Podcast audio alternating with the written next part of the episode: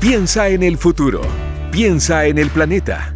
Piensa circular para hablar de sustentabilidad y economía circular y hacer las cosas de la mejor forma. Piensa circular en cooperativa con Osvaldo Lizama y Daniel Fajardo. Hola, ¿cómo están? Sean todos y todas bienvenidos a este nuevo capítulo de Piensa Circular aquí en Cooperativa, este capítulo navideño que hacemos eh, acá, sábado 25 de diciembre. Esperemos que el viejito pascuero se haya portado bien. Daniel Fajardo, ¿cómo estás? Bien, bien, gracias. Un viejito pascuero que va a andar con chori y polera por el calor que hay en esta Navidad, ¿no? Sí, bastante calor esta Navidad. Bueno, estamos acostumbrados ya. En 31 minutos lo decía, la, la, calurosa Navidad es una realidad aquí en Chile y en Latinoamérica en general. pero, eh, como les repetí al principio, esperemos que el viejo Pascuero eh, se haya portado de la mejor manera y que por sobre todo hayan tenido eh, una bonita reunión con sus seres más queridos. Así que tenemos hartos temas hoy día para hablar. De hecho, vamos a estar hablando de Navidad, Daniel. Así que no esperemos más y arranquemos ya este capítulo de Piensa Circular aquí en Cooperativa. Piensa Circular en Cooperativa es una presentación de Sodimac Cuidemos la casa de todos. Hoy empieza a circular, vamos a hablar sobre automatización, gestión de residuos y reutilización de materiales en los procesos productivos. Además, hablaremos con el fundador de Empaque Sustentable para abordar la cantidad de residuos que se genera en las compras navideñas. Y para terminar, en el consejo de la semana te enseñamos qué hacer con los audífonos malos. Hablando de sustentabilidad y economía, piensa circular en cooperativa. La Pampa, el desierto y el mar de Iquique los inspiran cada día para desarrollar una minería sustentable comprometida con la región de Tarapacá. Desde hace 20 años, en Coyahuasi lideran con pasión un negocio de excelencia para construir una sociedad mejor. Coyahuasi, mucho más que cobre. Generar un impacto positivo en nuestra casa, barrio, ciudad y planeta es tarea de todos. Por eso en Sodimac te invitan a que juntos cuidemos la casa de todos. Encuentra más de 4.000 productos y servicios sustentables comprometidos con el medio ambiente y comunidad. Sodimac, cuidemos la casa de todos. Y vamos a hablar, Osvaldo, como dijiste tú al principio, de la Navidad porque anoche se abrieron muchos regalos y seguramente quedaron un montón de embalajes, bolsas, papel, cintas tirados por todos lados que nadie la ordena en la noche de la Navidad. Hoy día estamos ordenando eso, ¿no es cierto? De hecho, para esta fecha el número de residuos diarios aumenta un 30% por las compras navideñas a un mes normal o a otro periodo del año normal. Y justo para hablar de este tema estamos con el teléfono con Alberto Contardo, fundador de Empaque Sustentable. Bienvenido Alberto, ¿cómo estás? Hola, ¿cómo están? Muy bien, ¿y usted? Feliz Navidad. Bien, igual para ti, feliz Navidad. Feliz Navidad también, Alberto. Alberto, eh, primero, bueno, aparte de contarnos un poquito qué hacen en el empaque sustentable, eh, también cuéntanos cuál es el nivel de residuos que se generan en estas fechas de Navidad y Año Nuevo en términos generales. Sí, mira, eh, para esta época, como bien mencionaste tú, crece en, más de un 30% la generación de, de residuos elevando a más de 20.000 toneladas diarias la generación de residuos en esta fecha. Eh, y, particularmente los envases y embalajes, tanto el envase y embalaje primario como el secundario, eh, tienen una vida útil muy breve, ¿no? Entonces es un gran problema eh, con una corta vida. Alberto, sabemos que hay, se, generan muchos residuos en, Navidad y como decía Daniel, estamos ahora recogiendo los papeles, los, los plásticos ustedes como empaque sustentable podrían recomendarnos, eh, para la gente que nos está escuchando en esta mañana de, sábado, eh, si hay alguna dinámica para poder recolectar eh, los, residuos que van quedando, cómo se pueden ir ordenando, porque mayoritariamente hay papel de regalo, cartón y harto plástico también, porque muchos de los regalos vienen envueltos incluso en plástico. Sí, sí, es una buena pregunta. Mira, en, en general la mayoría de los envases y embalajes están hechos de papel, cartón y combinaciones de de distintos tipos de plástico, ¿no? Y muchos de ellos pueden ser reciclados. Entonces lo que nosotros recomendamos es que la gente haga un esfuerzo adicional eh, durante la Navidad y trate de separar eh, los distintos materiales, eh, los agrupe y luego, si puede, los lleve a un punto de a un punto limpio, a un punto de reciclaje cerca de su, de su comuna o lugar donde vive. lo que es sumamente importante es poder separar los residuos y eso a veces se complica con eh, los pegamentos que se utilizan, el, ¿cómo se llama? la cinta adhesiva, etcétera. Y, se, se, puede dificultar también con la euforia de los regalos, pues están todos abriendo los regalos y quedan ahí todos los desechos. Me imagino que sería una buena técnica, por ejemplo, eh, designar en la reunión familiar a un encargado de recolectar los materiales, ¿o no? Podría ser. Claro, absolutamente, absolutamente. Mira, te, doy el ejemplo de cómo lo hacemos en, mi familia. A ver. Eh, si, bien todos intentamos no, eh, primero que todo, no envolver los regalos, que eso ya requiere de un esfuerzo y hay que cambiar un poco la dinámica, porque quizás la sorpresa se tiene que dar de otra forma, ¿no? Eh, porque la persona recibió el regalo y tu hijo recibió el regalo y ya sabe lo que es. pero de todas maneras lo que hacemos es designamos a una persona, como dijiste tú, que es la persona que está acopiando y recolectando los papeles de regalo y, e intentamos no utilizar cintas adhesivas plásticas. Eh, eso también te, ayuda a resolverlo. Y por sobre todo, si el, si el, papel de regalo o la caja se puede reutilizar, eh, siempre también tener ojo a eso, ¿no? Y, guardarlo de buena forma para poder reutilizarlo en el futuro. ahora, ahora tú crees que, eh, bueno, yo voy a hablar un poquito antes de lo, aunque ya la, la, Navidad fue ayer, digamos, igual todavía quedan muchos muchos eh, regalos que se entregan después, ¿no es cierto? Incluso mm. algunos para el Año Nuevo, etcétera, etcétera. Pero eh, tú dijiste un punto súper importante, por ejemplo, no ocupar papeles de regalo, ¿ya? Mm. Eh, ¿Qué otros consejos podemos hacer en la previa a, hacer el regalo mm. o quizá un, regalo diferente? No sé, todas las cosas que podríamos evitar para esta cuarta R cuando hablamos de, las tres R, la cuarta R que es rechazar, ¿no es cierto? O sea, tratar de comprar algo que realmente genere menos basura. ¿Qué otros consejos nos puede dar aparte de la cinta, aparte de, no usar papel de regalo, digamos? Uy, mira, es una súper buena pregunta y mm, nosotros durante este mes como compañía lo hemos, lo hemos, eh, lo hemos hablado, lo hemos eh, discutido bastante con expertos de distintos espacios y, y mm, en, en, orden de categoría y de jerarquía de qué es lo que uno puede hacer, nosotros creemos que lo más importante primero es repensar si es necesario comprar lo que voy a comprar, ¿no? A todo ámbito, incluso en una situación eh, de, compartir como puede ser la Navidad, ¿no? donde existe una compulsión hacia comprar eh, quizás más de lo que uno necesita eh, y a querer manifestar quizás el cariño que uno tiene por, por sus hijos, por los seres queridos, de manera material única y exclusivamente. Entonces, nosotros creemos que esa, esa reflexión es el primer paso, repensar. entonces, de ahí de inmediato disminuir el porcentaje de consumo, eso ya tiene un impacto enorme solamente disminuir el porcentaje de consumo tiene un, impacto enorme y de inmediato eliminamos la necesidad de ser sustentable en ese espacio de consumo porque no hay consumo. ¿no? Eh, eso es lo primero principal. Eh, lo segundo, nosotros recomendamos que la gente ponga atención a los materiales que está eh, comprando, tanto del, producto como del envase o embalaje que utiliza el producto que está comprando. y eso requiere de un poco de información. ¿No? Ustedes saben que hay, una, hay un, proyecto de ley que va a regular esto, el etiquetado. Eh, ya existe un espacio que ya está regulado, pero tiene que extenderse, eh, de forma que las personas puedan reconocer si la caja del producto que están comprando eh, es reciclable en Chile y dónde se puede reciclar. Entonces, el segundo paso es tomar la decisión de lo que voy a comprar y filtrar esa decisión a partir de los materiales que estoy consumiendo, tienen o no un reciclaje eh, en Chile, en mi, ciudad, en mi comuna, y al mismo tiempo tienen un tipo de reciclaje o tratamiento de residuos que yo como individuo puedo ejecutar.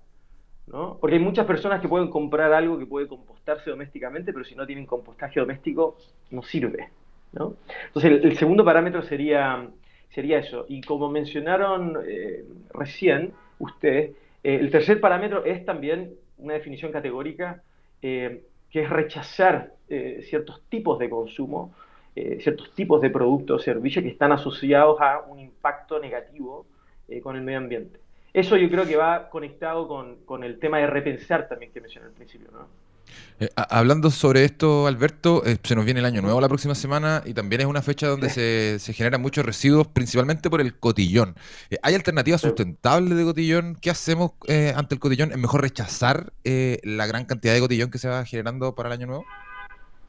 Mira, hay, hay, hay bastantes alternativas más sustentables y hay, muchas hay muchos empresas que tienen productos alternativos, muchos blogueros que recomiendan también formas de crear tu propio cotillón es decir, espacios alternativos existen y sin lugar a dudas son mejores que em, lo, que se encuentra tradicionalmente en, el mercado. Yo creo que hay que repensar también si es necesario, ¿no? Em, Literal. No, se, pasa mejor, se pasa mejor con, con cotillón, hay que preguntarse eso también. Claro, eh, quizás cambiarlo por otra manifestación de, alegría o espontaneidad, ¿no? que no genere ese nivel de, impacto. No, solamente el momento de pensar en el residuo, sino todo lo que pasó antes, para crear ese producto que va a vivir cinco segundos y va a terminar luego en el suelo, pegado en la zapatilla, metido en las cañerías, después en la naturaleza. Eh, cuál es el real valor de eso. Y si el real valor de eso es la euforia que genera o cómo complementa un estado eufórico, bueno, quizás pueden haber otras cosas alternativas, como una buena canción, no tengo idea, ¿cachai? ponemos a saltar, no sé. O la misma eh, champaña, o puede ser, por ejemplo, eh, ¿qué, tan, qué tanto puede contaminar una bolsita de chayas, por ejemplo? Que es algo que se usa harto en, el año nuevo y que es bien difícil de limpiar porque queda en, en rendijas y en espacios que son prácticamente imbarribles. Exacto, queda en todas partes. Queda en todas partes. Y el, el, yo creo que más allá del tema de, del impacto que puede generar, eh, porque digámoslo, se podría hacer una chaya 100% de papel eh, con tintas que no sean tóxicas, ¿no? Y eventualmente ese papel se podría o reciclar o se podría compostar, eh, etcétera. incluso la chaya podría ir dentro de una bolsa, de un o una bolsa craft o una bolsa de un polímero compostal, como que podríamos mover todo esa, ese producto a un espacio sustentable. Em, pero yo, yo cuestiono cuál es el valor de eso per se, ¿no? Porque una, algo que dura, no sé, yo creo que menos de un minuto es la vida útil de la chaya. Y, y claro, y después, no sé, ¿cuánto vale eso, no? Eh, ¿Cuánto daño se hace versus lo que se usa finalmente? Exacto. Claro. Y, cómo lo podríamos reemplazar por otra cosa? Y, además todo el trabajo que también viene después de, de las recicladores de base, ¿no es cierto? De los mismos basureros que de repente cuando las cosas no se reciclan. O sea, es un trabajo que se presiona un poquito después de la Navidad del Año Nuevo bastante.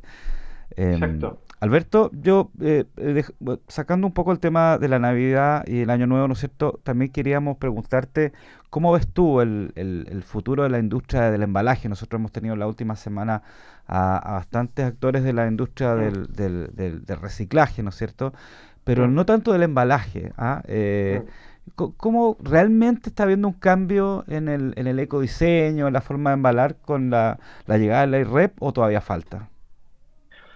Ah, súper buena pregunta. Mira, nosotros eh, somos sumamente optimistas eh, a partir de los resultados que estamos viendo, ¿no? Y, lo digo eh, desde el punto de vista concreto, desde el punto de vista de los negocios que se están gestando a partir de estos nuevos marcos legales y la nueva conciencia que existe en la ciudadanía.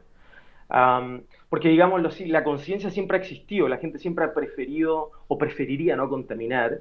El, el, discurso es muy claro y es muy evidente en ese sentido, pero a partir de estos nuevos marcos regulatorios y estas nuevas tendencias de consumo, eh, hoy día las empresas están prefiriendo esto. Sin lugar a dudas sigue siendo el precio la piedra de tope, eh, pero lo que vienen a hacer estos marcos legales como el de plásticos de uso único, la ley REP, etcétera, eh, generan incentivos económicos para que las empresas se sumen. Entonces nosotros lo estamos viendo no solamente desde, desde la solicitud de contacto de empresas grandes o pequeñas que quieren saber más del tema, quieren una asesoría, quieren que presentemos ideas, propuestas, sino también desde el punto de vista de la gestión de negocio, la facturación, digamos así. Eh, entonces, en términos prácticos, eh, está creciendo la necesidad. Eh, nosotros hemos visto también cómo emergen muchas empresas, también jóvenes, en, distintos espacios de los envases y embalajes, que son más sustentables que los tradicionales, cómo emergen también, como ustedes mencionaron, compañías que están pensando en la revalorización de los residuos, como compañías grandes se comienzan a reconvertir o al menos reconvertir ciertos espacios de su negocio. Eh, y también como la narrativa de la sustentabilidad se ha instalado de forma transversal en toda la industria. Eh, entonces nosotros somos optimistas. Eh, sí creemos que el, tema regulatorio debería seguir desarrollándose y evolucionando en el tiempo. Yo creo que regular todavía es algo positivo para nosotros. Alberto, en la semana eh, ACIPLA, que es la Asociación de, las Empresas de, Industriales del Plástico, dio a conocer un estudio mm. eh, donde el reciclaje en Chile eh, de plástico aumentó a mm. nivel histórico, mm. aumentó casi el 10% de, de, de, los plásticos que está reciclando, lo que es un aumento de un 11% con respecto a la, a la, a la medición de, anterior. Eh, ellos dicen que el efecto pandemia, básicamente. ¿Hay algo de eso también o, también hay una conciencia independiente de la pandemia? ¿Cómo ves tú este, este gran aumento, digamos? mira, no, sé qué piensan ustedes al respecto, pero yo creo que la, conciencia en, el ciudadano chileno sobre el cuidado del medio ambiente es algo eh, que viene con nosotros. ¿no?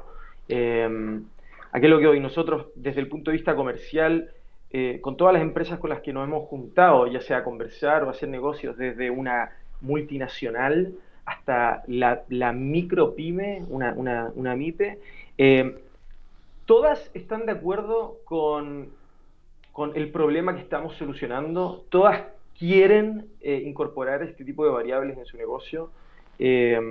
netamente la piedra de tope es el precio. a lo que voy con esto es que las estadísticas de Acipla, yo creo que absolutamente son eh, convergentes con, este nivel de conciencia que ya existe, eh, que ha sido acentuado con la pandemia.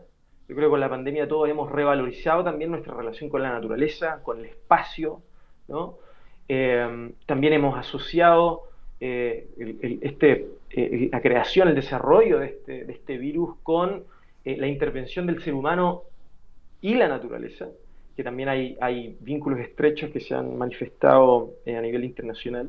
Eh, yo creo hoy día que tiene que ver con absolutamente con un nivel de conciencia mayor y una disposición a, tomar medidas y también desde el punto de vista estructural, hoy día quizás es más fácil reciclar, eh, no digo solamente en el corto plazo, en los últimos dos años, pero yo creo que es más fácil reciclar hoy, el 2021, que probablemente lo fue hace 10, 10 años no solamente porque cambias puntos de reciclaje o más empresas que se dedican a la recolección de materiales, sino también porque eh, el diseño de los productos de a poco están eh, transitando en esa dirección. ¿no? Eh, entonces la estadística a nosotros también nos puso muy contentos de, verla. creo que es, algo que suma. ¿no? De todas maneras, yo creo que es una muy buena noticia. Alberto Contardo, fundador de la empresa Empaque Sustentable. Nos queda poquito tiempo, Alberto, pero terminemos hablando obviamente de em, la empresa que, en la que trabajas tú, em, porque ustedes se dedican exclusivamente a generar eh, empaques con características sustentables, que es lo que estamos hablando, más centrado en la Navidad y en el Año Nuevo, pero ustedes eh, tienen un, amplio abanico de productos. Cuéntanos un poco de eso. Sí. Sí, em, Empaque Sustentable elimina el plástico de uso único eh, de los envases de eh, alimentos principalmente. Ese es nuestro, nuestro mercado. Nosotros lo que hacemos es, eh, fuimos a mirar en el fondo cuáles son las materias primas renovables que podríamos utilizar para sustituir las materias primas asociadas a los combustibles fósiles que existían hoy en el mercado. y optamos por tres materias primas renovables con las cuales desarrollamos todo un mix de productos que permite que la industria de alimentos y bebidas en Chile se reconvierta a eh, la sustentabilidad. Es decir, consuma envases que eh, no dependen de los combustibles fósiles y al mismo tiempo que tienen un eh, tratamiento de su residuo al final de su vida útil en Chile. Pueden ser reciclados o compostados en Chile. todos nuestros productos están certificados biodegradables y compostables bajo normativas internacionales. Todos tienen grado de alimento y al mismo tiempo tenemos capacidad de fabricación y personalización de productos lo cual nos ha permitido ayudar a las compañías a cumplir con su objetivo de sustentabilidad eh, y al mismo tiempo eh, posicionar o reposicionar eh, las marcas de, nuestros clientes asociadas a una narrativa medioambiental sustentable, pero con acciones concretas que, permiten que la comunicación sea simétrica a las acciones y al impacto que están creando las compañías. Eh, si eres pyme y estás interesado en dar un giro sustentable, empaquesustentable.com, ahí están todo el catálogo de em, empaques con características sustentables, principalmente para comida. Hay mucha variedad y como decía Alberto eh, Contardo, eh, hay muchos productos que pueden ser personalizados, así que se pueden contactar con ellos. Alberto Contardo, muchas gracias por haber estado aquí en Piensa Circular. Em, espero que lo que queda de, de, jornada navideña lo pases muy bien y que tengas un mejor fin de año. Gracias, igualmente, gracias por la invitación y también que tengan un muy buen día ustedes. Chao, chao. Muy bien, Alberto. Un abrazo. Chao.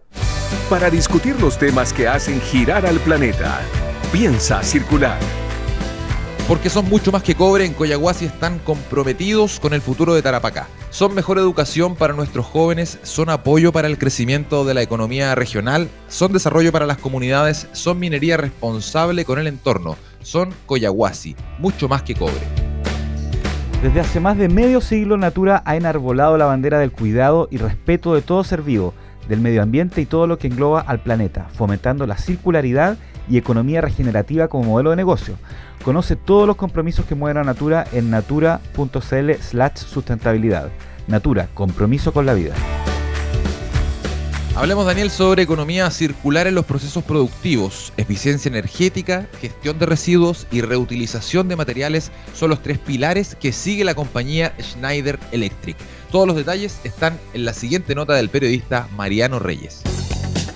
La automatización es parte de los pilares que presenta Schneider Electric para su plan de economía circular. A la planta instalada en Santiago buscan cumplir importantes objetivos para el año 2025. Tiene tres pilares, eficiencia energética, gestión de residuos y reutilización de materiales, todo con el objetivo de concientizar a las personas sobre el impacto positivo para el planeta y el medio ambiente que genera dejar de utilizar materia prima virgen en procesos de elaboración de productos. De hecho, Schneider Electric fue posicionada como la empresa más sostenible del mundo en el 2021, según Corporate Knights. Solo este año han reciclado 150 toneladas de residuos, lo que significa un aumento del 99% en comparación al año anterior. También ha aumentado el uso de material reciclado en un 3,41% con miras a un 4,5% para fines de año.